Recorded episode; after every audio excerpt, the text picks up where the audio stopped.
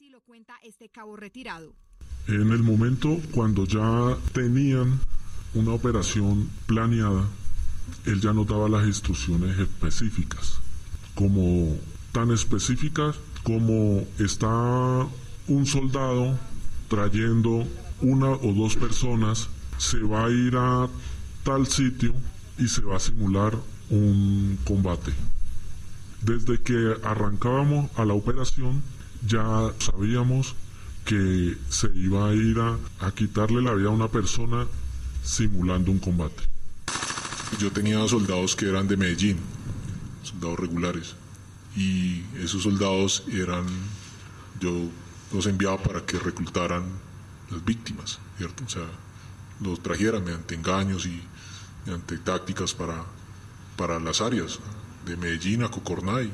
Pues se determinó de que tenía que ser población que de la calle, o sea, ¿por qué? Porque pues era gente que estaba totalmente vulnerable yo las instrucciones que yo le daba al soldado era que, bueno, traía una persona que no, pues que no fuera fácil de reconocer, que no fuera de esta región, para que poderla presentar como muerto en un combate.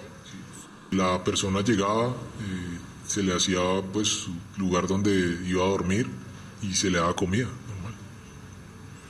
Y se le decía que al otro día tenía, teníamos que movernos para ir al sitio de, de qué, de, a un sitio donde se traía a la víctima con la situación de que iba a ir a trabajar. Los autodefensas llegaron a la escuela, dejaron ahí a las personas que habían sacado de su entorno, cinco víctimas que están identificadas ya. Se le dio la orden a tropa, no sabía que iba en esa dirección.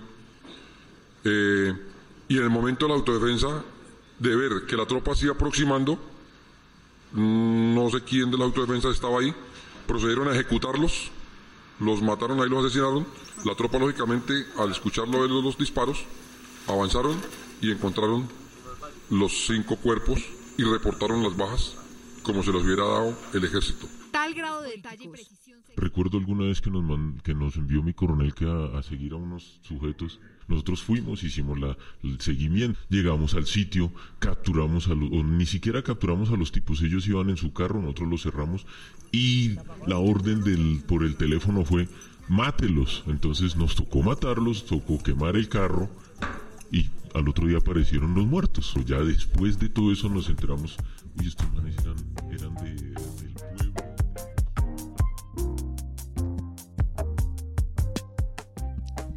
Hola a todos y bienvenidos a un nuevo episodio de Presunto Podcast, episodio 94. Y hoy quiero saludar a este panel que nos acompaña hoy, maravillosos, increíbles, grandes críticos del periodismo nacional. María Paula Martínez, hola. Hola, buenas tardes, noches, días a ti y a Camilo y a Páramo por estar acá. vale, gracias. Camilo Jiménez, ya lo anunciamos la, en el episodio pasado que tal vez iba a venir como seguido. ¿Qué ¿Cómo está? Muy bien. Sí, sí, sí, pero no dijiste Santofimio. Perdón, Camilo Jiménez, Santofimio. Sí, sí. Muchas gracias por la invitación. Qué bueno estar con ustedes y hola a todos los que escuchan. Y repitiendo, después de un par de muchos episodios que no venía. un par de años. Eh, uno de nuestros primeros y más queridos invitados Andrés Mauricio Páramo Izquierdo. Ahora estoy diciendo todos los apellidos. No sé si Camilo tiene otro nombre para mencionarlo. Gracias por volver. Sí tiene y no me acuerdo cuál es. Ah. Es una cosa como Antonio, como Arturo, ¿no? es algo así. Archibaldo, Camilo Archibaldo. Sí, sí, es algo así. Camilo Velardo. Sí, sí, sí, sí, sí, pero es que no me acuerdo. Es, es, bueno, no me acuerdo. Bueno, un saludo a todos la mesa de trabajo, a todas las personas que están acá con nosotros, acompañándonos. Me encanta que finjas que esto es una mesa seria de trabajo de radio tradicional. Siendo las seis y... Siendo la hora que sea que estén escuchando este podcast, les recuerdo que Presunto Podcast tiene página web, es www.presuntopodcast.com. Y además de las redes sociales que ustedes pueden seguirnos, que es Twitter e Instagram, también está el botón de Patreon, que es este lugar en donde nuestra comunidad se conecta todos los días a conversar sobre crítica de medios y actualidad nacional. Entonces, si usted cree que no es suficiente un presunto a la semana, pues nada, invitado a participar ahí a comentar y a ser parte como de este grupo de gente que financia este proyecto. Hoy tenemos un tema que en la previa Páramo fue muy claro a decir como Qué escabroso tema, qué terrorífico tema. Pero antes de llegar allá, María Paula me mandó un video por WhatsApp antes de grabar que quisiera que tú presentaras en los confidenciales de Presunto. Muy bien, confidenciales. ¿Qué se estará preguntando María Paulita? Eh, siguiendo con la analogía de los programas de radio de antaño. Es un video, para poner en contexto, ya escucharán el audio, que rodó y rodó y rodó por WhatsApp a propósito de las denuncias que hizo Julián Martínez contra el abogado y su firma, eh, Abelardo de la Espriella. Y no le vamos a dar bombo a sus ocho minutos porque son insufribles, pero creo que es radiografía de un fenómeno que ya nos dará para un capítulo completo, pero por ahora la abre bocas, que es el acoso judicial eh, a periodistas. En este caso, por el mismo abogado que es eh, al, tiempo sujeto y defensor de sí mismo, pero que también le ha pasado a periodistas como Vicky el año pasado y otros que se vieron enfrentados en audiencias en audiencias civiles en contra de ellos que además pedían indemnizaciones altísimas como reparo.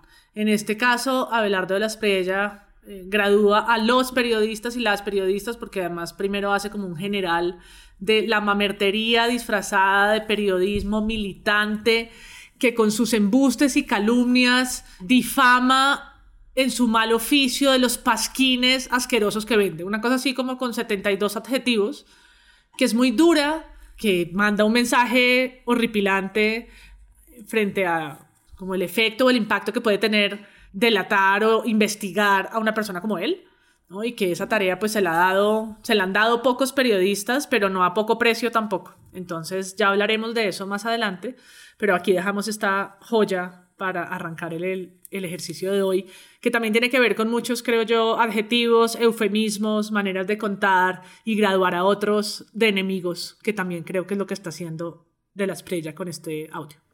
Y los apoyos que le mete de la estrella al video, porque él quiere darle como un tono moderno, entonces le mete los Simpson y Friends como planos de eso. El desocupe de la mamertería que hace activismo disfrazado de un falso ejercicio periodístico parece no tener límites. La logia a la que pertenecen ciertos pseudo periodistas se han puesto a la tarea de difamarme sistemáticamente, acusándome de locuras que solo caben en sus mentes enfermas, porque en medio de sus delirios de odio, resentimiento y complejos, les parecen que esas mentiras son vendibles en los pasquines que regentan. ¡Que tengan impresión! ¡Inicien la impresión! Lo primero que debo decir es que estos ataques sospechosamente aparecen después de que mi firma del Espriella Lawyers Enterprise abanderara una lucha jurídica y legal en contra del periodismo que calumnia y atropella, cobijado por una impunidad derivada. Sí, gran montaje y pues el problema de estas cosas, que bueno, tal vez hablemos con, en otro episodio sobre seguimientos a periodistas, pues tiene mucho que ver con que hay personas que estos argumentos les sirven para usarlos para seguir atacando a la prensa o a aquellos que piensen distinto. Entonces, todos estos adjetivos que me parecen fuertes de hablar, por ejemplo, el activista como el gran insulto posible que él usa, pues ya empieza también a crear como estos marcos interpretativos que pues cualquier persona puede tomar y decir, me sirve como argumentación y eso pues al final tiene como un tema bien fuerte en la opinión pública, sobre todo en, quienes confían en alguien como él. Bueno, pues o sea, es que de acoso judicial se puede hablar tanto que realmente deberíamos hacer un programa próximamente que aquí con la gente del 20 eh, y de pronto con alguna víctima. Lo único que quería decir eran dos cosas. Uno que, porque he estado ocupado ahorita con el tema recientemente, sé que la Flip, precisamente aquí, la organización donde está María Paula, viene documentando cada vez más casos de acoso judicial desde 2017 y el crecimiento es impresionante, realmente exponencial.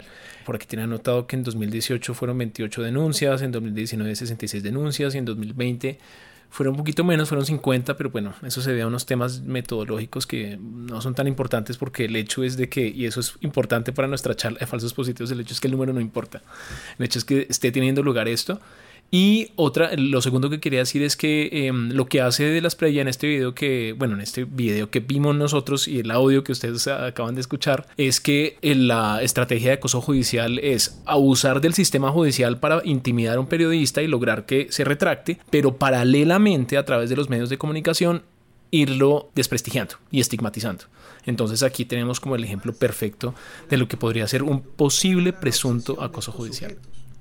Valdría la pena que le contaran al público que entre ellos y yo hay varios litigios jurídicos en curso, lo que por supuesto les impide obrar con objetividad y ponderación. Eso sí, no vayan a pensar que creando portales falsos en otros países para distribuir calumnias en mi contra o publicando escabrosas historias que parecen un mal libreto de esos que hace Gustavo Bolívar, me van a atajar en mi lucha jurídica y legal para hacer pagar como legalmente corresponde al periodismo difamatorio y mentiroso acostumbrado a mancillar impunemente.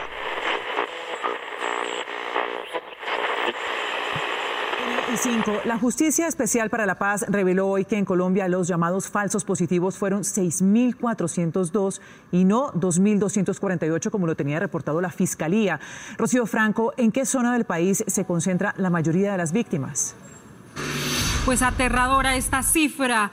Se señala que los casos están en Antioquia, en la costa caribe, en norte de Santander, en Huila. Tras y en dos Meta, años y medio de investigación, la Jurisdicción Especial para la Paz, JEP, anunció un número de víctimas de falsos positivos más grande del que ya estábamos, del que se estaba nombrando normalmente por otras organizaciones. Ellos hablan de 6.402 entre 2002 y 2008, que son muy poquitos años, y se presenta como una cifra que es tres veces mayor a la que siempre ha reportado la Fiscalía, que hablaba de 2.250 casos, que era como un tema que siempre se había mencionado en términos de números y en un periodo mucho más amplio que era desde finales de los 80 hasta 2014.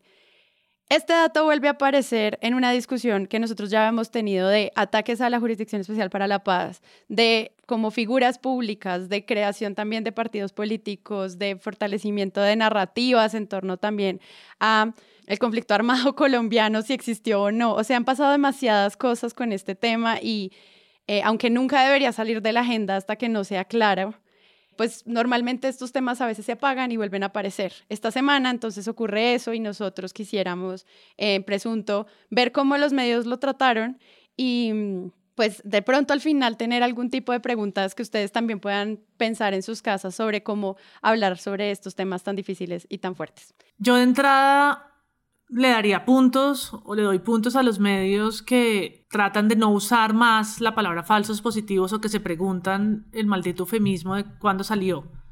Claro, es que además siempre va entre comillas, ¿no? entre comillas o lo que sea, eh, me parece que no es un detalle menor porque hoy justo pues la Comisión de la Verdad y la JEP tienen que trabajar en la construcción de nuevos imaginarios y yo creo que ahí hay uno. Y ahí hay uno y un papel que tienen que jugar los medios para pues esclarecer lo que pasó y eso arranca por nombrarlo como lo que es. Entonces, eh, esas ejecuciones extrajudiciales que vinculan a más de 5.000 militares, cuyos procesos están la mayoría en la impunidad y que ahora le toca a la JEP entrar a revisarlos, que nos dicen ahora que esos más de 5.000 militares mataron a 6.000 personas, pues cómo se cubrió eso en su momento. Hoy es difícil hacer archivo. Yo quisiera como teletransportar la cabina de presunto a la hemeroteca nacional de la biblioteca y sacar los periódicos del 2002, sacar los periódicos del, del año 2000, del 99, ¿no? Para ver la cantidad de personas que morían en, esos, en ese momento como guerrilleras, que aparecían, que desaparecían en Suacha y reaparecían en el Catatumbo con botas y camuflado, cómo los graduábamos, ¿no? Esa política que convirtió a los militares en mercenarios, que por cada muerto que llevaran recibían un bono, eh, un bono de dos millones de pesos o algo así, que es lo que han dicho. Esa política nefasta que fue una política de Estado, cómo los medios empezaron, luego de que esto se con- convirtiera en una situación sistemática de 6.000 personas, ¿cómo fue que empezaron a aparecer esas noticias? Yo me pregunto por la prensa roja, o sea, por la prensa como el que hubo, el extra, al día, cómo apareció esto en los medios grandes. ¿Y cuándo fue que inauguramos esa otra mirada de el falso positivo, los falsos positivos, que tiene que ver un poco con las denuncias de las madres de Soacha? Pero cuando empezamos a tratar de cambiar esa historia, que es nuestra narrativa repetida, ¿no? Primero son los héroes, que la política que está funcionando, porque vea cómo este gobierno sí está acabando con la guerrilla con mano dura y corazón firme o mano grande, lo que sea. Y ahora después nos estamos preguntando, pues, que esa mano dura fue en gran parte una gran mentira de, eh, de violencia contra la población civil. Ahora que te preguntabas, María Paula, sobre eh, cuándo fue que quizás nosotros en los medios eh, inauguramos el tema de los falsos positivos o la primera vez que aparecieron portadas, informes, etcétera. Pues bueno, ahí como que se cruzan dos cosas que están naturalmente cruzadas, que es como el fenómeno de la desaparición forzada y el de las ejecuciones extrajudiciales que finalmente pues se cruzan en, en, el sentido en que los ejecutados terminan desaparecidos por un buen tiempo hasta que pues son encontrados y exhumados.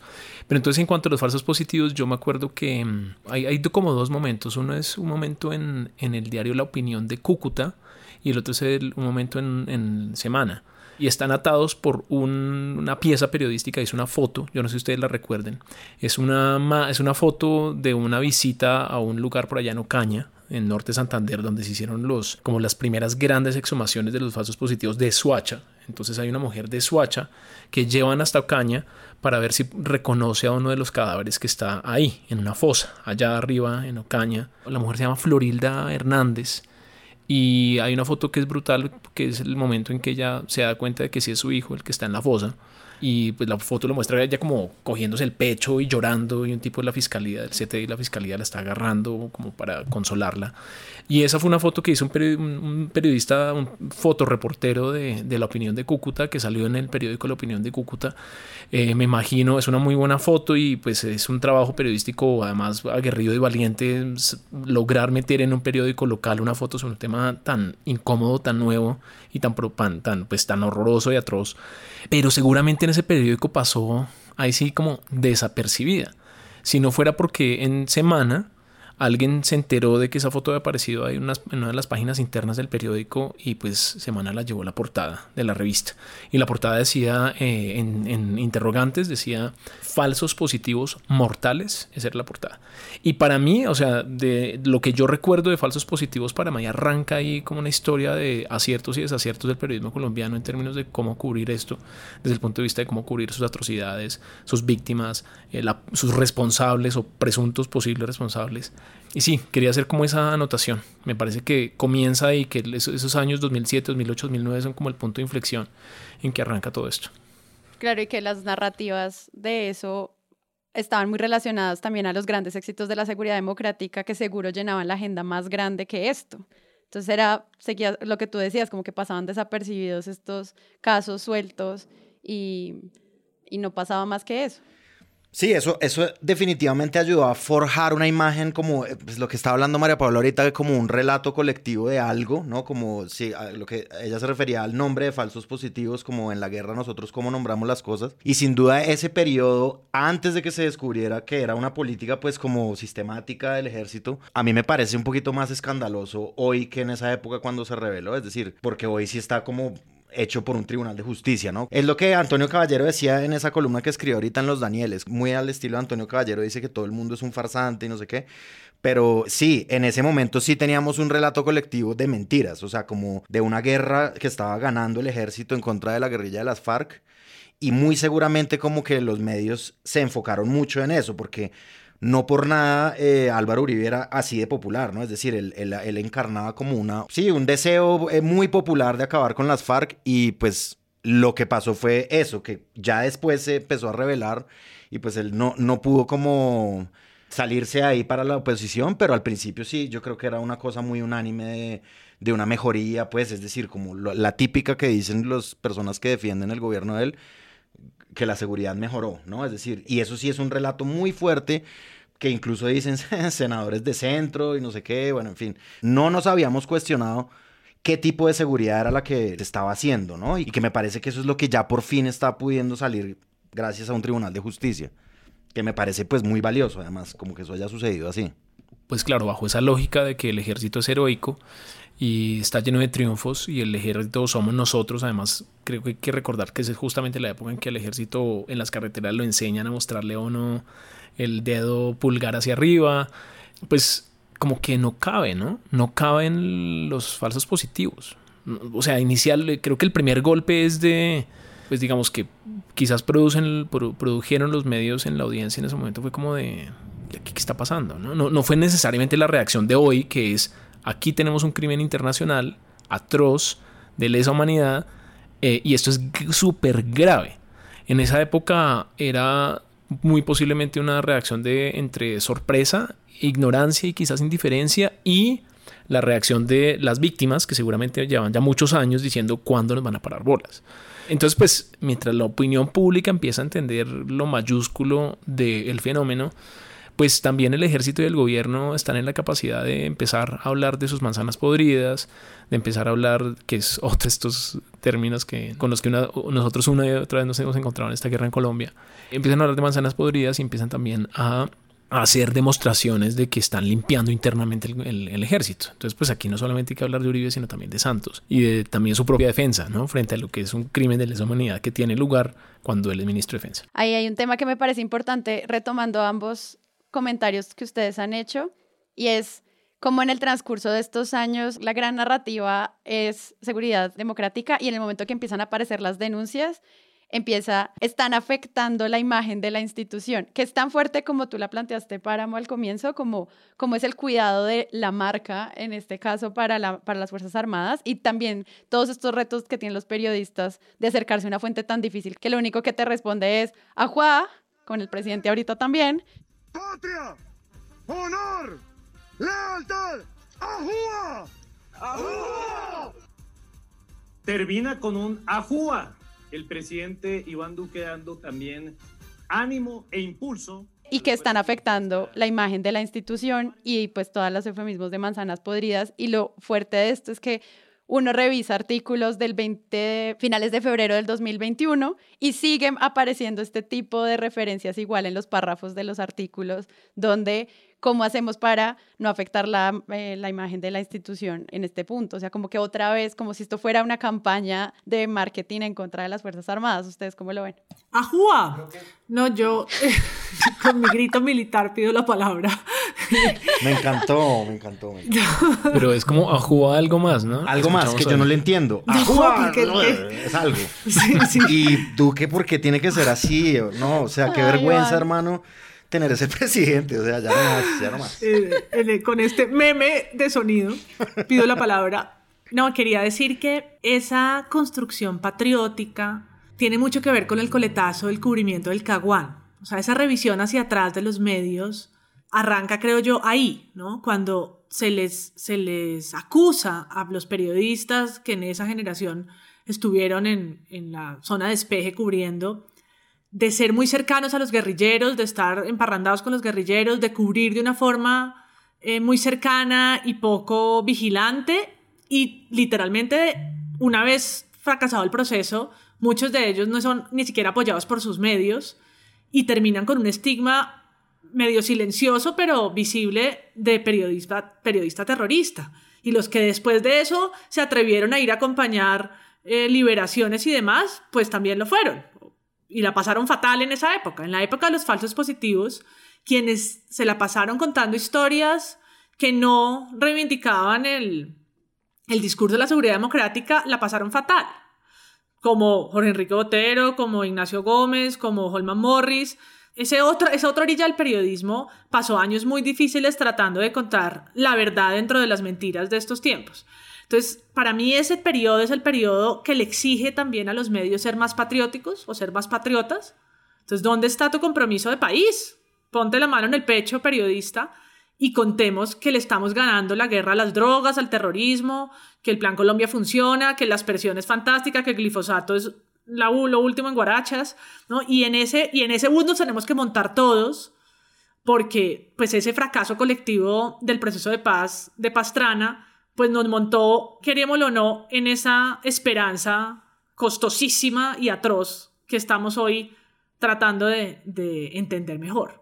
¿no? Entonces, hace poco en uno de los encuentros de la Comisión de la Verdad decía Pedro Vaca, ex miembro del presunto podcast, que mirar esto es muy difícil porque sin duda el periodismo ha jugado un papel muy importante y el país le debe mucho al periodismo en términos de conflicto armado y de contar lo que ha pasado, pero también el periodismo le debe al país cosas eh, y en la revisión de su, de su papel, pues se tiene que hacer preguntas sobre cómo cubrió o cómo omitió, ¿no? Por, por acción o omisión y la manera en que nombró y representó ciertas cosas. Y creo que este tema de, los, de las ejecuciones y de lo que los militares hicieron durante ese periodo y la gran pregunta que está en el mural y en las camisetas y en los tapabocas de tantas personas de quién dio la orden y cómo vamos a hacer que esto no caiga en la impunidad y la manera en que vamos a tratar de recontarla ahora en los medios. Sí, porque a mí me parece que en esa época cuando salió eh, esa vuelta de la, noticia y el escándalo, sí tenía como un tinte narrativo de que era un discurso de oposición, ¿no? Como de oposición a un gobierno consolidado que había consolidado un, sistema, pues un, un, esquema público de seguridad impresionante y se veía así. A mí me parece que eh, eh, era un arma discursiva de la oposición, era un arma, pues obviamente real de las víctimas que, que, que habían pasado por esto pero en esa época sí se sentía eso, como que, y además Álvaro Uribe tenía una cosa de, unanimismo muy grande y como que a él un medio que le molesta es, es un, esas expresiones que él usaba y que usa todavía, un medio servil del terrorismo, ¿no? Periodistas serviles del terrorismo. Que eso es muy fuerte, ¿no? Escuchar como un presidente de la República que, porque un periodista eh, investiga algo que, que, está sucediendo y que se denuncia, pues lo diga así en público. Eso era muy fuerte. Digamos que los presidentes de este país tienen miles de formas de censura y cada uno tiene su, su cosita, ¿no? Es decir, cada uno tiene su forma, pero Álvaro Uribe sí era una, una cosa pues sistemática y pública de decirlo de frente todos los fines de semana sin parar, o sea, como que... Y no solo eso, sino también todo lo que pasa con las organizaciones. O sea, como una cosa es como las víctimas separadas y luego cómo empiezan a aparecer organizaciones y partidos políticos que respaldan esa narrativa y que obviamente todo eso termina convirtiéndose en, ustedes me están atacando a mí. Y es como, no, es que nos están matando a nuestros hijos. Y era muy difícil de entender como cuál era realmente lo importante. Al menos yo lo percibo así o en, mis recuerdos más adolescentes del consumo de estas noticias, que no se sentía como que lo importante era la gente muerta, sino el ataque al presidente. Mm. Pero de todas maneras, yo, pues digamos, esa fue la época, yo siento en que Uribe empezó a empujar a los medios de comunicación hacia esa orilla en que están hoy los medios críticos, que, es, que son oposición pero creo que eran como los, los primeros momentos de esa época, es decir, todavía eso, esa, esa división entre oposición o apoyo, ¿no? Los que están en contra mío son mis enemigos, que es una cosa que puede llegar a estar pensando hoy el gobierno de Duque, que piensa un posible gobierno Uribe II hacia el final de su gobierno, incluso Santos, ¿no? Quienes están en contra de los están a favor de la guerra. Esa lógica creo que no estaba tan consolidada entonces y, lo que sí creo que me parece que es importante destacar aquí es que más allá de todos los desaciertos de los medios de comunicación en términos de cómo cubrir los eh, la desaparición forzosa, de cómo cubrir estos falsos positivos o eh, ejecuciones extrajudiciales, sí fue una época, mm, me atrevo a decir, como dorada del periodismo colombiano. Normalmente estas, estos asuntos tan graves, o sea, crímenes de lesa humanidad, estas grandes atrocidades, pues consisten, pues, digamos, a la gran atrocidad le sigue el intento de ocultarla, ¿no? Eh, durante toda la historia. Y lo que sigue a eso es el intento de revelarla. Y, de ahí surge el periodismo. O sea, digamos, eso es como la razón de ser de este oficio desde hace mucho tiempo, incluso antes de llamarse periodismo. Y, pues digamos también ha sido como la razón de ser del surgimiento del periodismo investigativo de nuestros tiempos que yo no sé si ustedes se acuerdan, pero surge por allá en Vietnam con Seymour Hersh y la famosa masacre de My Lai, que también el ejército eh, gringo esconde, y este reportero súper joven, que pues hoy es una eminencia, eh, pero que este es súper joven reportero de un periódico local gringo, llega como testigo, observa, escribe, publica y aporta a que se acabe la guerra de Vietnam.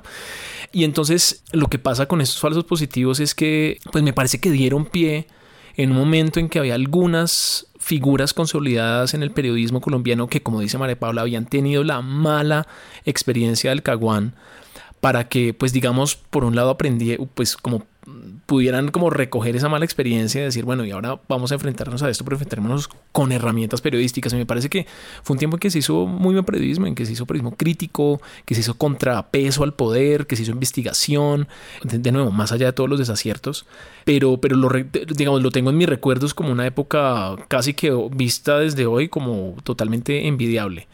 O sea, es que es una investigación tan difícil con fuentes tan complejas que se deslegitima desde la fuente, que ahorita no sé qué tanto sea. No, eso que dice Camilo es, es muy importante como en la historia del cubrimiento porque era la época de medios para la paz.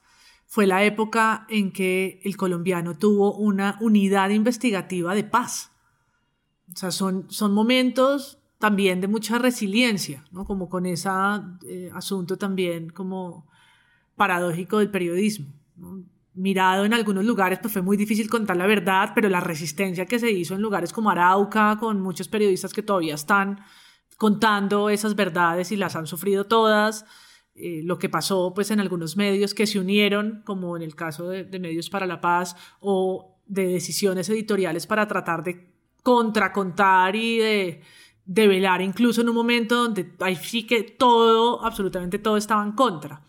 ¿no? Y hoy que estamos viendo ese, ese ascenso de la violencia otra vez, o que pasan las masacres en 40 segundos en los noticieros, pues sí que hace falta eso, ¿no? Ese Medios para la Paz, esas notas más largas, investigativas, cartillas que analizan la forma en que están, están siendo relatados esos sucesos tan dolorosos, porque pues es que 20 años después todos somos más inteligentes, pero no mirar para atrás es muy fácil.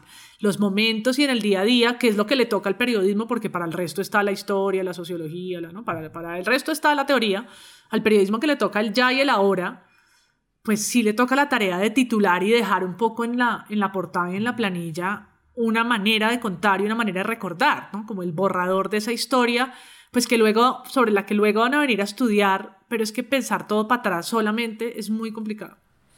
Y sabes qué más fue muy importante, María Paula, también la escombrera, porque la escombrera también tiene que ver con, con pues eso es un complejo muy grande de desaparición forzada, pero también hay falsos positivos.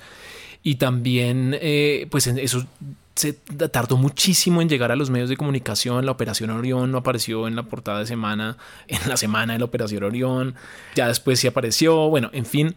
Pero son momentos que periodísticos que, que con el tiempo fueron marcando como en la, en la ¿saben? Como en la conciencia colectiva del público como aquí ocurrieron cosas gravísimas y después aparece la obra de Jesús Abad y después la obra de Stephen Ferry y etcétera, etcétera, etcétera, etcétera y se llena aquí la, la, exposición de las fotos de Jesús Abad que gran parte tienen que ver con víctimas, gran parte con desaparición. Entonces, para llegar al presente y conectar un poquito más con lo que está pasando hoy, pues Hoy tenemos un panorama de medios muy distinto al de entonces, pero tenemos ya a unos poderosos mucho más acorralados y asustados por el poder que tienen ya estas palabras. Así digamos, hoy en día falsos positivos nos sigue pareciendo un término bien complejo para referirse a algo que es tan grave, finalmente ya es como el sello, siento yo, eh, al menos en la opinión pública, de algo muy grave. Y ya, pues digamos, lo triste es que uno se puede hacer el periodismo investigativo entonces para, para, para cubrirlo. Entonces, pues ya entonces estamos viendo a Cifuentes como gran defensor, único defensor contundente, enérgico de este tema en los medios de comunicación, ¿no? O sea, recordemos que la salida de Daniel Coronel de semana se da por una investigación sobre nuevos falsos positivos que no quieren salir en semana, sino que salen en New York Times. José Guarnizo poco antes de salir de semana también había publicado una cosa. En fin, entonces como ya es un tema ya que ya es tan difícil que ya pues la solución ha sido como sencillamente intentemos que no aparezca en los medios. Sí, lo que entiendo es que también uno puede hablar de esto desde muchas perspectivas y muchas maneras de acercarse, obviamente a través de una lupa de derechos humanos. Eh, y que cada acercamiento a estos temas, por más rigurosos y serios que sean, muchas veces y obviamente y siempre están permeados por eh, decisiones editoriales em, y por em, también pues obviamente posiciones frente, al, frente a los casos. Específicamente quiero hablar de uno de los episodios del primer café, ellos cuando la JEP saca eh, la... Ellos cuando aparece pues este dato obviamente hacen un cubrimiento en el podcast sobre eh, pues también el trabajo que está haciendo el periodista judicial que es muy serio y muy largo, eh, pero uno empieza a ver eh, ciertos tonos de comentarios, que es algo que me parece interesante también cuando uno trata de hacer crítica de medios desde algún lado y en, un punto es como, si estás hablando de este tema el día anterior, como con todos los datos, al día siguiente de qué vas a hablar. Y la pregunta en el, en el caso del primer café es eh, si la conversación entre Uribe y Vivanco vale la pena, si esto ya avanzó, si era una conversación vieja, si los insultos son fuertes o son grandes y en términos generales, cuando es un tema como con tantas formas de ver, pues este tipo de discusiones no sé si terminan opacando otros trabajos un poco más amplios. Pues efectivamente, digamos que es como, una, como un nuevo capítulo de este choque que en los últimos años han venido teniendo el director eh, ejecutivo de, de Human Rights Watch, José Miguel Vivanco, y el expresidente Álvaro Uribe y en general el uribismo, ¿no? Hay diferentes eh, temas por los cuales, pero hay uno muy, muy, muy sensible que se revivió eh, hace unos días y es el tema de los falsos positivos o ejecuciones extrajudiciales que pues digamos de tanto se habló de ellos eh, durante los gobiernos del expresidente Uribe. Pues digamos en este caso la diferencia es que ya sube un poquito el tono de los señalamientos. Entonces, por ejemplo... Que además cuando uno lee los informes que, por ejemplo, publica el tiempo relacionados también a este podcast, em, pues ves como un cubrimiento muy completo con todos los datos, con las fuentes, con la denuncia, con la crítica, sobre todo muy desde el periodismo, digamos, investigativo, pero igual aparecen titulares como, dice, las críticas del uribismo, em, simplemente como un apartado complementario de este reportaje, y arrancan con los notables resultados de esta estrategia en el debilitamiento de las FARC fueron reconocidos por la misma JEP en su escrito de imputación a ocho ex jefes de esta guerrilla por secuestro. Yo sé que esto obviamente hace parte de los datos, pero la pregunta que tengo como consumidora al final es, ¿por qué iniciar con un halago cuando estás en medio del reportaje? En los medios grandes y en los medios tradicionales es muy difícil o no vamos a encontrar una manera diferente a contarlo. Es decir, van a tratar de ser como, como la tradición les llama, a defender la institucionalidad, ponerle el micrófono a la JUA, van a hacer eso, es lo que han hecho. Yo creo que podemos encontrar cosas mucho más interesantes en otros medios. Entonces aparecen los medios digitales, los medios independientes, la liga, los medios locales, las emisoras comunitarias. Ahí yo creo que hay que, es a donde toca voltear los ojos y oídos para entender cómo estos debates están yendo allá. Porque en los medios tradicionales pues hay una resistencia, uno, a transformar los relatos, que es mejor dicho, que siempre es lenta, ¿no? Y llega tarde y le cuesta al periodismo como borrar y cambiar sus palabras, que además enfrentarse a la fuente militar también le cuesta, que pues porque hemos hablado aquí también de los perfilamientos y demás, pues además a, riesgo de empezar a aparecer en las carpetas de los militares una vez arranque esto.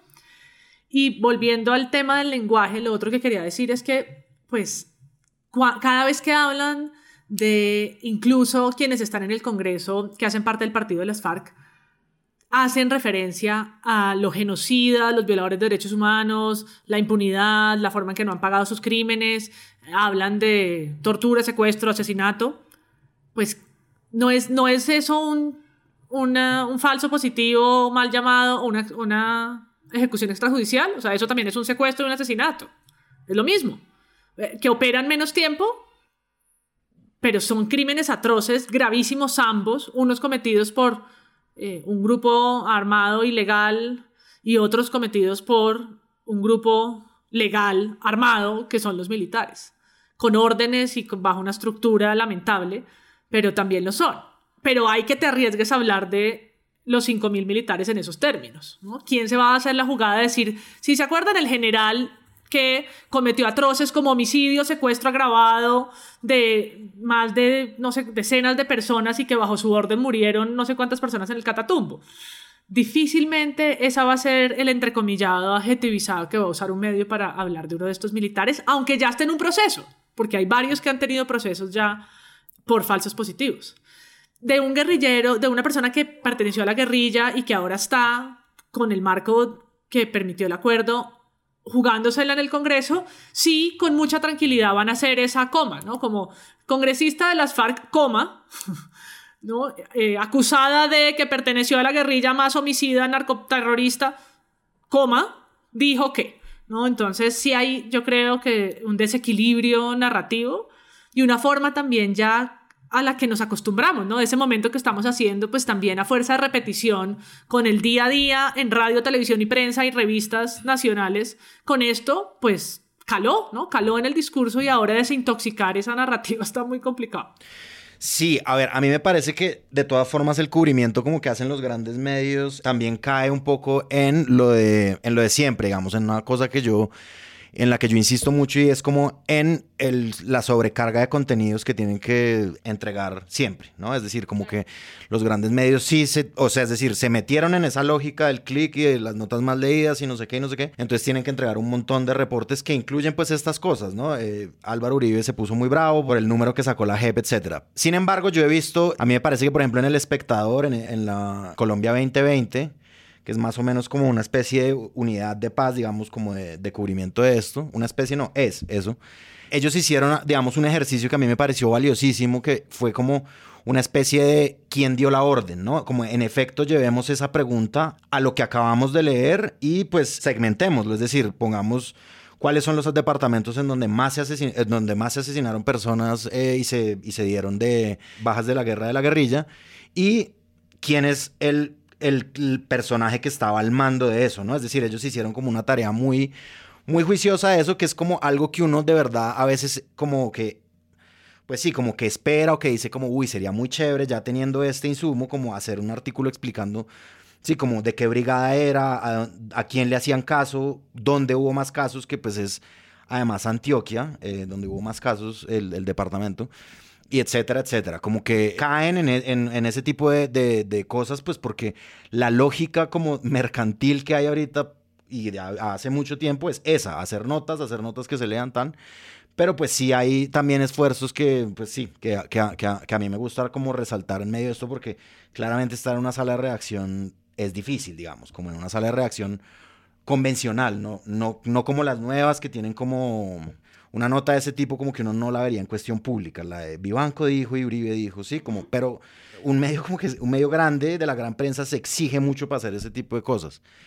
Oye, Andrés, pero ya que tú mencionaste el espectador, yo te quería preguntar, tú trabajaste allá, tú fuiste allá coordinador de opinión, trabajabas todos los días con Fidel Cano y a mí me sorprendió muy positivamente, pues de esas cosas que uno le alegran de ver en los grandes medios tradicionales y es la portada del espectador después de que se conoce esta cifra, ¿no? Eh, que es una toma de posición, que es donde me parece que, pues ahorita quiero hablar un poquito más de eso, de lo que es tomar una posición desde un medio de comunicación y el espectador ahí lo hace porque pone entonces una persona con un tapabocas, y en el tapabocas dice quién de, no, aparece el, el, eh, arte, pues este de quién de la orden. No, sí, a mí me sorprendió, me, me, sorprendió para bien. ¿Cómo se dan esas decisiones allá en el espectador? O sea, no, pues eso, sí, eso es como, eh, a, mí me parece que un, un, un elemento muy editorial de un medio de esos es la portada, es decir, en la portada también se dicen cosas, ¿no? Como que, y a mí me encanta ese ejercicio cuando la gente compara portadas de medios. Me fascina porque, digamos, sí, siempre es una postura y eso es una postura de un equipo que se reúne todos los días eh, entre ellos Fidel Cano, a planear qué es lo que va a salir y qué va a decir. Claramente tomaron una postura, una postura pues con la que yo estoy de acuerdo. A mí, eso de que los medios no tomen postura, a mí cada vez se me está haciendo más anticuado y más como mandado a recoger. Y el editorial también. Ahora, hay una cosa, el editorial, es decir, yo rescato mucho esas tres cosas, el editorial, el especial y, la portada. Y hay una, hay una cosa como que me, me parece que ayuda mucho como al periodismo de antaño, por llamarlo de alguna manera. Es decir, y es que ya es innegable lo que sucedió, digamos, como en el periodo en el que sucedió, que es como el 70 y algo por ciento del histórico de, falsos positivos. Ahí ya sale el nombre de Álvaro Uribe, cosa que los periodistas son muy temerosos de hacer, obviamente, pues por cuestiones... Pero es, digamos, si es de 2002 a 2008, ya digámoslo, digámoslo y digámoslo más y, digámoslo fuerte y como que no nos cansemos de decir que fue en un periodo presidencial, digamos, de un solo gobernante. Oye Andrés, pero yo sí quería volver a, tomar tu tema del no tomar postura o ser objetivo, porque es que volvemos a lo mismo de siempre. Ya este es mi tercer presunto podcast y es la tercera vez que hablamos de esto, pero pues es que es, el puta. no, pero es el problema en el que estamos, siento yo, ahogándonos, asfixiándonos como periodistas y es que existe la teoría de que el medio no participa, de que quienes participan, pues no participa con nada más distinto a la información, que quienes participan son los líderes de opinión eh, y que la ciudadanía es la que tiene que sacar las conclusiones. Y eso es tenaz, o sea, está mandado a recoger, pero es lo único que hay. Y no solamente es lo único que hay, sino es también lo que están haciendo los nuevos innovadores del periodismo. Y pues aquí, más allá de todo lo que le admiro, pues por ejemplo que María Jimena Duzán entreviste a Eduardo Cifuentes un día y al día siguiente a Pacho Ru me parece la cosa pues también un poco, digamos, como... Bueno, estamos innovando el, el, medio, ok, ¿qué más? La narrativa se queda igual.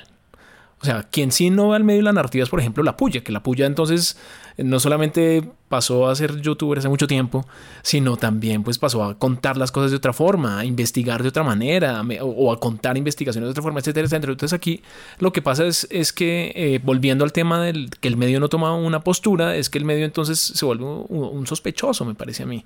Eh, el problema es que pues no tenemos una ciudadanía como lo suficientemente formada en términos de crítica de medios, porque no existe, salvo Presunto Podcast y algunas otras plataformas que lo hacen. Entonces pues simplemente eso no se ve, pero esa sospecha me parece enorme. Y una vez Santiago Rivas había dicho algo que, que no está hoy acá, pero, pero pongo algo, o sea, quiero usar su voz en una cosa muy brillante, es que él dijo una vez que cuando no opina el periodista, opina el medio. Y eso es más feo. Y eso es lo que termina pasando, porque claro, el medio opina con la portada del espectador, pero el medio también opina con sus silencios u opina con los comentarios como los que tú mencionaste, Sara, de lo que tuviste en ese informe del tiempo. Y me parece que al final entonces no está entendiendo de qué se trata el periodismo, porque el periodismo finalmente sí surge de un compromiso con la ciudadanía. Y además de todo hay algo que se llama hechos y una cifra como la de la JEP o la de la Fiscalía o la de las organizaciones ONG de, que persigue Uribe son hechos, ¿sí? Y ante esos hechos, no, los medios, la decisión editorial no debería ser, entonces creemos aquí un debate de opinión. No, ante los hechos debería haber una toma de postura de los medios y me parece que ahí estamos súper atrás, más atrás que antes, porque si hablamos del 2008 cuando Semana y El Tiempo y Noticias 1 publicaban esas cosas maravillosas que hacían, pues hoy volvimos a una edad de piedra, totalmente primitiva en términos de creatividad periodística y de crítica periodística. Sí, y siento que frente a esto que tú mencionas en esta revisión de lo que, se, lo que pasó durante esta semana frente a falsos positivos, había una estrategia muy interesante también, por ejemplo, que no sé ustedes cómo la ven, de contar historias de soldados que también fueron asesinados y fueron puestos como guerrilleros muertos en combate. Y hay un tema con eso porque es también una creación de nuevas empatías a partir también de crónicas muy sentimentalistas y bueno, con un lenguaje que alguien podría criticar, pero que en el fondo puede generar otros niveles de empatía. No, estaba justo volviendo a, ver unos titulares en prensa internacional, porque siento que lo que ha hecho el país eh, y en general algunos eh, periódicos en español es que en dos o tres líneas hacen el trabajo que algunos medios aquí les cuestan cuatro parrafadas, ¿no? Que es como más de 6.000 civiles fueron asesinados y presentados como guerrilleros caídos en combate bajo el gobierno de Álvaro Uribe Vélez. Sin importar la edad, el género eh, sumaron muertos a la lista de guerrilleros abatidos en combate y recibieron un estímulo financiero. Punto. ¿no? Lo explican en tres líneas, sin, tanta, sin tantos adjetivos y con pocas pinzas como parece que lo hacen acá. Y han sacado pues muchas imágenes de las que hemos hablado aquí, eh, de los, del mural de quien dio la orden y también de los tapabocas y la cantidad de, eh, productos que ha derivado esto. Mientras que en otros medios, y estaba tratando de buscar la portada del Meridiano de Córdoba, pero no la he encontrado, eh, para traerla, pues la decisión ha sido más difícil probablemente por también la historia más cercana. O sea, hemos traído siempre ejemplos de la prensa internacional que, claro, la distancia le permite ciertas cosas, ¿no? A los que están aquí y sobre todo a los periodistas que han estado y a los medios que están en lugares no tan cómodos como son la capital, pues empezar a a nombrar y a recontar estas historias es empezar a escribir sobre sus propios archivos otras, otras formas. Mm, hace poco veía una, veía de nuevo No hubo tiempo para la tristeza, este documental que sacaron en el Centro de Memoria Histórica, que recuenta pues mucho de lo que pasó en estos años y que toma muchos ejemplos, otra vez algo que ya hemos dicho mucho, y es que toma muchos ejemplos de la prensa, ¿no? Hacen un documental sobre el conflicto armado y van a buscar a la prensa las memorias de eso y pues muestran, por ejemplo, en el caso Cancuamo, que murieron muchísimos indígenas como falsos positivos, cómo eran presentados. De un momento a otro resultó ser el ejército más eficiente de la nada, ¿no? De pasar de cero caídos en combate, nos volvimos Terminator y de pronto las cifras presentan un comportamiento atípico y una cantidad de preguntas y de denuncias que las mismas comunidades empiezan a hacer, hacer sobre sus propios muertos, que escaparon a la agenda nacional, porque además en un momento también muy complicado para los corresponsales y para la, relación de prensa regional, prensa nacional, un momento muy solo del periodismo local, que pues que, que empieza a retratar estos asesinatos como desconectados, ¿no? Hasta el momento en el que pues hay que unirlos todos y la foto es terrible, ¿no? Porque entonces ya empiezan y empiezan y empiezan a crecer y hoy incluso están hablando pues de, un de a los cancuamos que ya era un pueblo muy golpeado indígena, casi que exterminio colectivo a punta de esta política eh, que le fue muy fácil a un lugar que no tiene medios, que no cubre nadie, que la mirada antipática del, del, del centro de la agenda no le va a importar mucho, pues que allá, allá y en Suacha y en esos lugares se lleven gente que aparezca muerta, tocó muy poco a la prensa, ¿no? Y eso es algo también doloroso de recontar y es estos muertos cómo aparecían, ¿no? ¿Qué, qué cantidad, cuántos, cuántos guerrilleros contábamos en, estaban operando en esas zonas para que de un momento a otro lugares que no tenían ni siquiera tantos frentes guerrilleros ahora resultaron con una cantidad de muertos que superaban incluso a sus filas, ¿no? Es una cosa que absurda que no da por las cifras, y sobre esto venía porque creo que hay un juego de la verdad que es muy difícil, ¿no? Como cuál es la verdad dentro de la guerra que está llena de mentiras, pero es que estamos hablando de 4.000 personas más. En el caso de los perfilamientos, Semana publicó que eran más de ciento y pico personas, la fiscalía dice que no son más de cuatro. Entonces tenemos unos baches en, desplazados y en desaparecidos, estamos frente a lo mismo. El Centro de Memoria dice que son más de 4 millones de personas, o sea que si todos los desplazados se fueran a fundar una ciudad, sería la segunda más grande de Colombia. Pero hay quienes insisten en que la cifra son dos, que realmente es que aquí no se nos gusta movilizarnos en, entre ciudades, ¿no? que lo que hubo fue un tránsito municipal. Entonces, ¿cómo es posible que hayan unos desfases tan grandes, ¿no? Porque no es como, sí, es que hay un margen de error del 2%, es que es cuatro veces, 400%, es, no, es una historia que, que realmente enfrenta como una distopía, ¿no? Dos realidades que uno dice, pero ¿dónde estábamos viviendo? ¿Donde mataron a 6.000 o donde no vamos a, a aceptar sino la historia de apenas, de apenas 2.000, cuando al final esa también es una cifra pues muy alta y muy difícil. Bueno, eso, eso de la verdad que dices, María Paula, me parece totalmente cierto. Y creo que es uno de esos temas que se van a venir con cada vez más fuerza en este año aquí en Colombia. Tanto, pues ya María Paula habló de la comisión, entonces tanto por la comisión como por la JEP, la comisión tiene su último año, va a haber informe en noviembre, diciembre y la JEP pues va a seguir abordando estos casos. Y me parece que ahí los medios van a tener un problema muy grande, muy, muy grande. Eh, además que a los medios, a los periodistas siempre nos gusta decir que nosotros nuestra, nuestra, nuestro compromiso es con la verdad, nosotros solo la verdad y muchas veces se convierte como en banderas para defender causas o para, no, o para atacar al otro periodista o.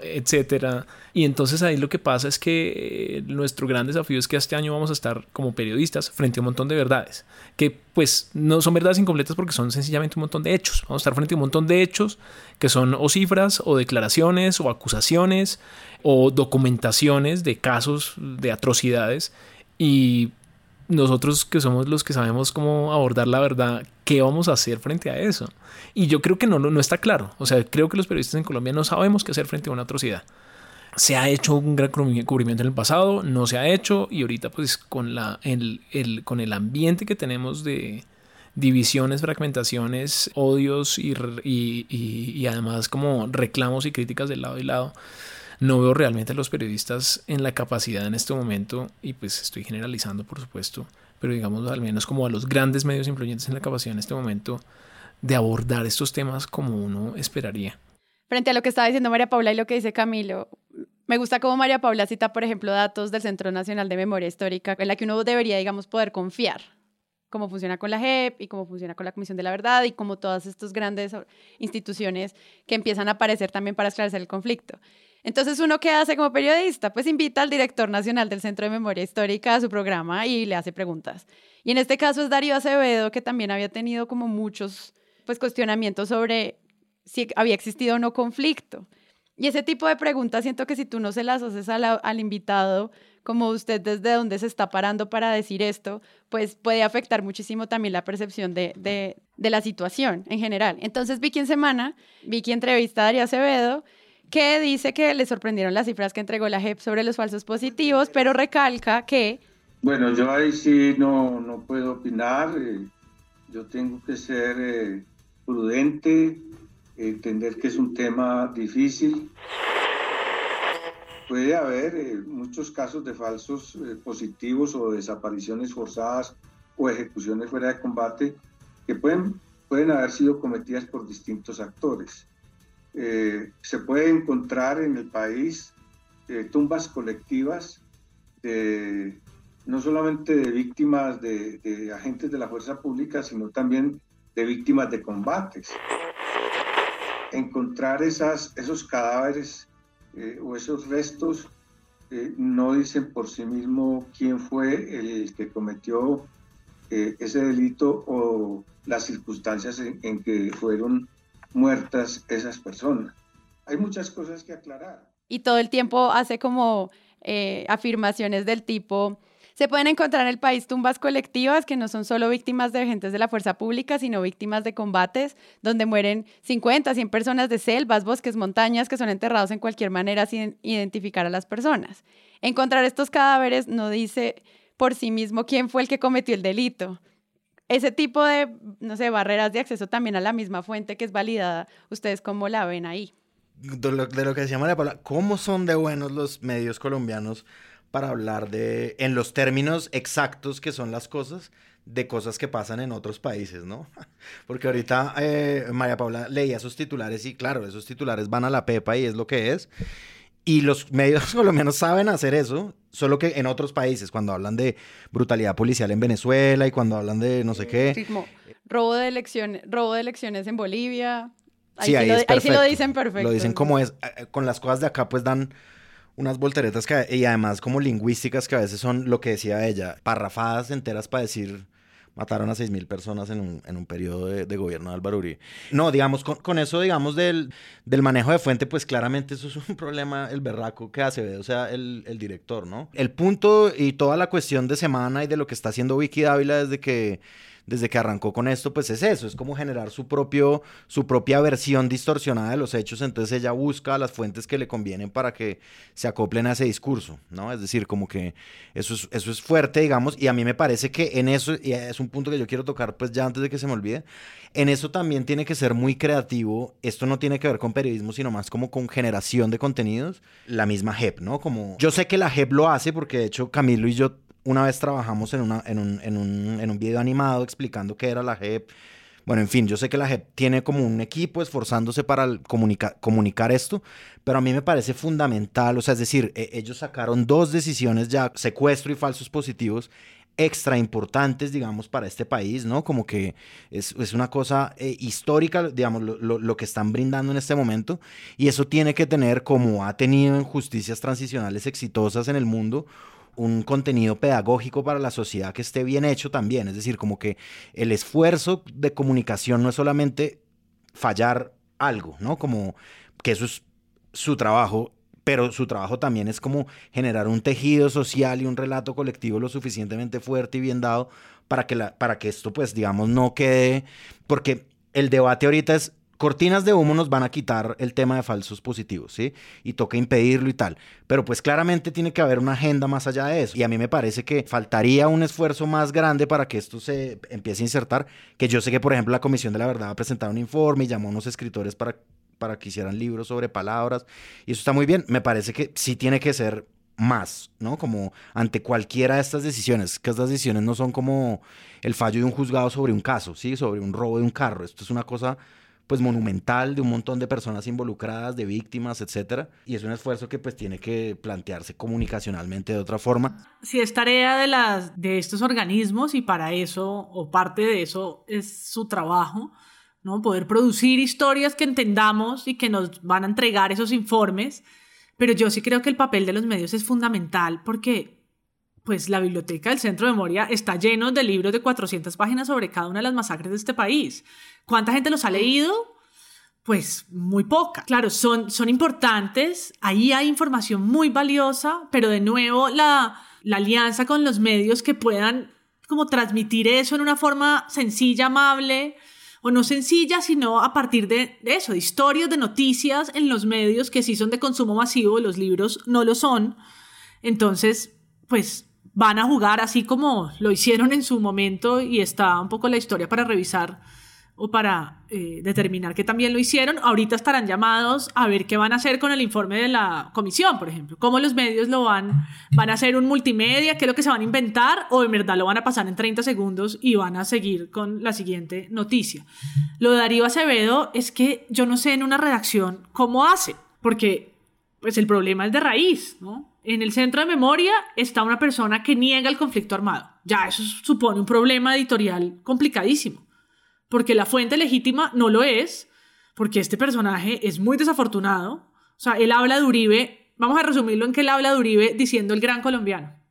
Entonces, y sale a hacer ahí sí un activismo de frente cuando ocupa el lugar que ocupa, ¿no? Entonces el nombramiento es, pues, si podemos hacer un, un programa de nombramientos cerrados de este gobierno, pero este en particular no es menor, ¿no? Para el momento que estamos viviendo. Entonces, yo no sé los medios cómo hacen, creo que el espectador ha tenido un par de titulares. Tengo uno que dice el activismo político de Darío Acevedo, director del Centro de Memoria Histórica a favor de Uribe. Y, por supuesto, arranca diciendo cuestionado por su negación del conflicto armado. ¿no? Y creo que es una línea, pero ahí hay una posición editorial, ¿no? Simple. Y es un hecho. ¿Ha sido cuestionado? Sí, es verdad, ¿no? No lo está poniendo en juicio, está diciendo algo que está en las redes, que las víctimas han entregado incluso cartas, derechos de petición, etcétera, para pedir información por el nombramiento de él. Entonces el medio, en este caso el espectador, lo hace resumiendo un poco el escenario hostil en el que esta persona está dirigiendo el lugar de la no memoria, porque en ese centro de estos cuatro años no vamos a poder esperar nada certero. Sí, solo quería comparar directamente como el Chapo de Semana, que es el director del Centro Nacional de Memoria Histórica, recordó que el país se pueden encontrar tumbas colectivas, de nuevo, no solo de víctimas de agentes de fuerza pública, sino de combates. Es distinto poner un chapo así, donde pones al director del centro de memoria, a el director del centro de memoria cuestionado por desconocer, tan, tan, además mencionó esto. Que además son datos, o sea, le tocó ir al Congreso, no es como que te toque inventarte algo para tomar una postura, no, son datos que están ahí. Y pues frente a lo que tú estabas diciendo también, María Paula, como ejercicios, pues uno ve, por ejemplo, un ejercicio muy juicioso de la silla que se llama, y así llegó la JEP a la cifra de los 6.402 víctimas de falsos positivos, que la firma Juanita León, la publicaron también durante esa semana, digamos con mucha más pausa, eh, se anunciaron unos seis días después el informe. Es un artículo completísimo con periodismo de datos, con respuestas de varios tipos de, de fuentes, con eh, explicaciones punto a punto de lo que uno debería preguntarse y es muy largo y muy completo, pero luego tú ves que solo lo leyeron dos mil personas y ahí es donde empiezan estos, estos temas también sobre cómo le enseñamos a la gente a que tiene que buscar periodismo de calidad también, porque pues es un esfuerzo muy grande que pues no tiene un impacto. Entonces, por eso es tan importante todo este tema de que nosotros hablemos mucho de los medios tradicionales, porque pues al final como muchos de estos esfuerzos más pausados no llegan a los lugares a los que deberían llegar. Este fue, yo creo que un primer acercamiento. Yo siempre digo esto en todos los episodios porque siempre siento que nos quedamos cortos, pero este definitivamente es un tema muy difícil, de eufemismos, de, como dijo Páramo, cortinas de humo, ahorita se nos viene todo el tema de manipulación de testigos, que obviamente va a seguir pasando porque sigue siendo parte de la agenda hasta que pues no esté claro y hasta que no haya justicia. Entonces sabemos que no, no pudimos cubrirlo todo, es injusta nuestra aproximación, pero por lo mismo es una primera aproximación a este tema y quiero darle las gracias a ustedes por acompañarme en esto porque sí estábamos durante toda la semana pensando que es un tema muy difícil para hacer crítica incluso. Entonces, gracias Camilo por venir hoy. Con mucho gusto, Sara. Gracias María Paula Martínez. Gracias a los tres. Y Andrés Páramo por volver. Gracias a ustedes, nos veremos en el futuro. Vuelve. Ahí puede poner a Ricky Martínez o quién es esa canción.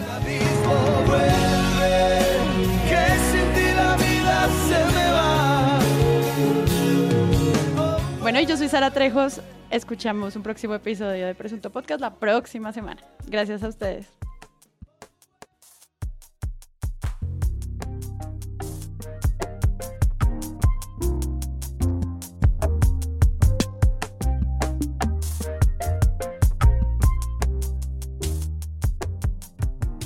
Presunto Podcast es un podcast de Santiago Ríos, María Paula Martínez y Sara Trejos. Y hoy cuento con la participación de Camilo Jiménez y Andrés Páramo.